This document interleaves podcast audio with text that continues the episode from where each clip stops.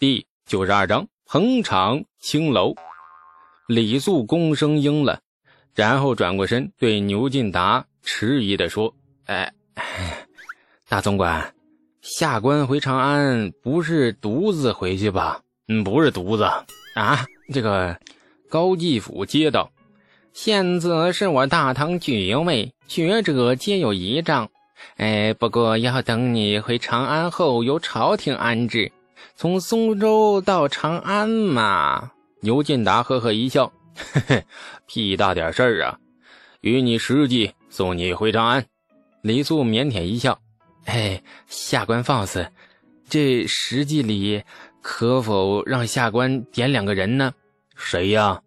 陌刀队的王庄，弩箭营的王直。”李素不加思索，搞出这么多事情，又是发明啊，又是封爵的，那为的就是这俩货。明日就要开拔吐蕃境内了。前路不知道多么艰苦，这俩货那一定要带走。什么建功立业，什么不甘平庸，先保了命再说。若是让这俩货死在征伐吐蕃的路上，那么李素之前做的这一切有什么意义呢？牛进达很痛快的便把王庄、王直两兄弟交给了李素带走了。松州被收复，可以说是完全是李素之功，这一点面子啊不能不给。三位大总管将李素送出了大营辕门，一个个成了和蔼可亲的长辈。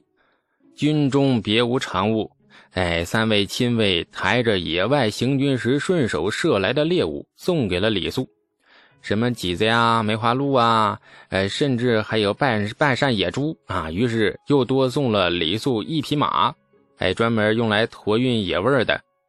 三位大总管很客气，但是王家兄弟却很不客气。刚上路，王庄就不满的直嘟囔：“咋就让我回来呢？啊，咋就让我回来呢？这都马上要打进吐蕃了，杀五个吐蕃贼就能得二十亩地呢！”气得李素忽然想把他一脚踹回大营，然后跟牛进达建议：下次打仗时，让这个混蛋当前锋中的尖兵，也就是俗称的炮灰。消停点啊！咋不知道好歹呢你？忘记前些日子又是内伤又是血肉模糊的。哭的那就一个凄惨呐！记得啊咋跟我说的吗？你说我说我怂了，怂了就要认怂。你别学我。雷素瞟着眼就看着他，王庄急了，这扭头看着王直，涨红了脸，试图挽回面子。谁谁谁说怂了？嗯，谁？你莫诬赖我！我王庄铁打的汉子，怎么说怂呢？你信不信我现在回营砍十个吐蕃贼的脑袋给你看看？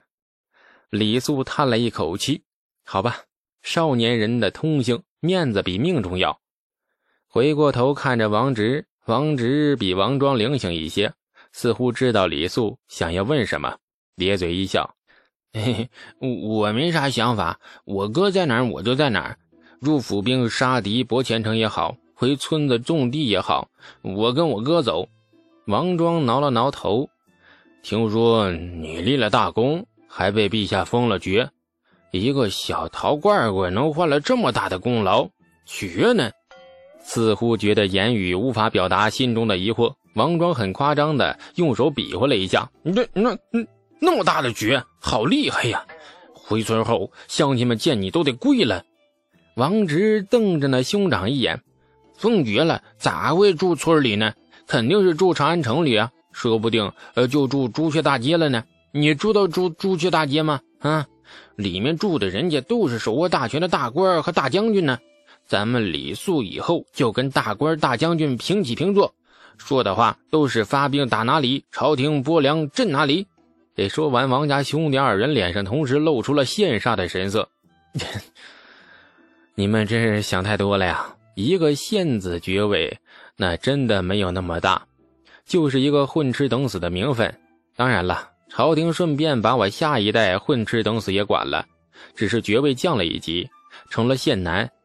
到了我孙子辈儿就没有爵位了。至于你们说的国家大事，我插不上半句嘴。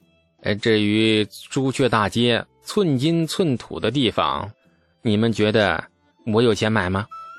这王家兄弟怔住了，哇，一副心理落差巨大的样子。随即，二人同时将嘴角微微一撇。哎，李素也呆了一下。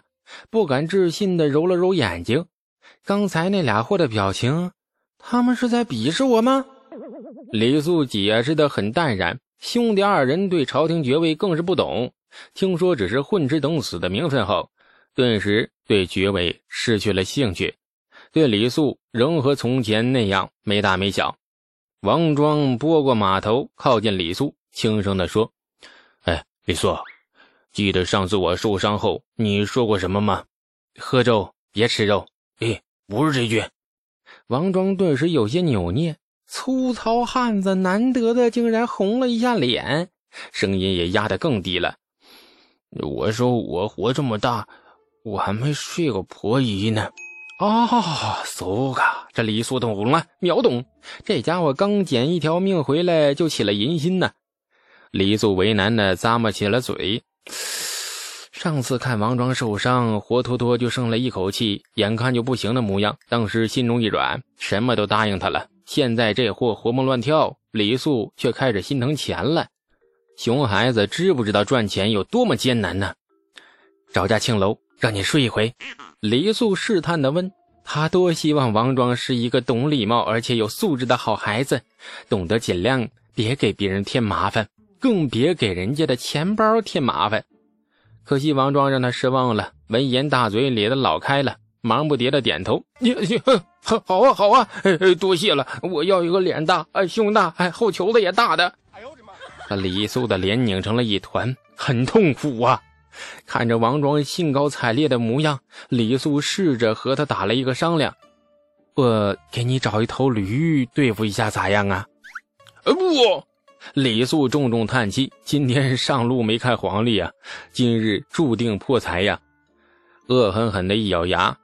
李素脸上露出了一股把自己孩子扔进井里的决心。我睡，让你睡，一晚不睡十次，你就别想提裤子。回家卖尸去，卖给东阳，把损失找补回来。李素和王家兄弟快马加鞭，后面还跟了八位护送的骑士。一行人路上跑了十来天，乃终于赶到了泾阳县城。出了县城，再往东便是太平村了。李素归心似箭。脑海里不断的浮现出东阳的俏容，只想挥一鞭子赶到村里，好好看看他这些日子是瘦了没有啊！如果他能主动凑上来抱一下，那就美得很呢。哎哎哎哎，李素，你快看！这王庄忽然拉住李素，指了指县城内大道旁的一家涂着朱红色红漆的大楼。啥呀？李素是满头雾水。嗯，你没见门口站了两个女子吗？青楼，这王庄对李素装糊涂很不满意，瞪了他一眼。唉，李素叹气，注定要破的财，怎么也挽救不回来。哎呀，还挺押韵。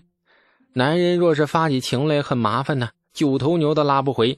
比如松赞干部，为了睡大唐公主，不惜发动战争；又比如王庄，为了睡一回婆姨，那眼看着到家了都不着急回去。进去。就我俩进去，其余人在外面等着。李素下了马，拉着王庄往里走。王直比李素还小一岁，似乎还没有到发情的年纪，无所谓的和八名骑士在外面等着。青楼不知名字，李素也懒得看。名字再好听，它终究是一个做皮肉生意的地方。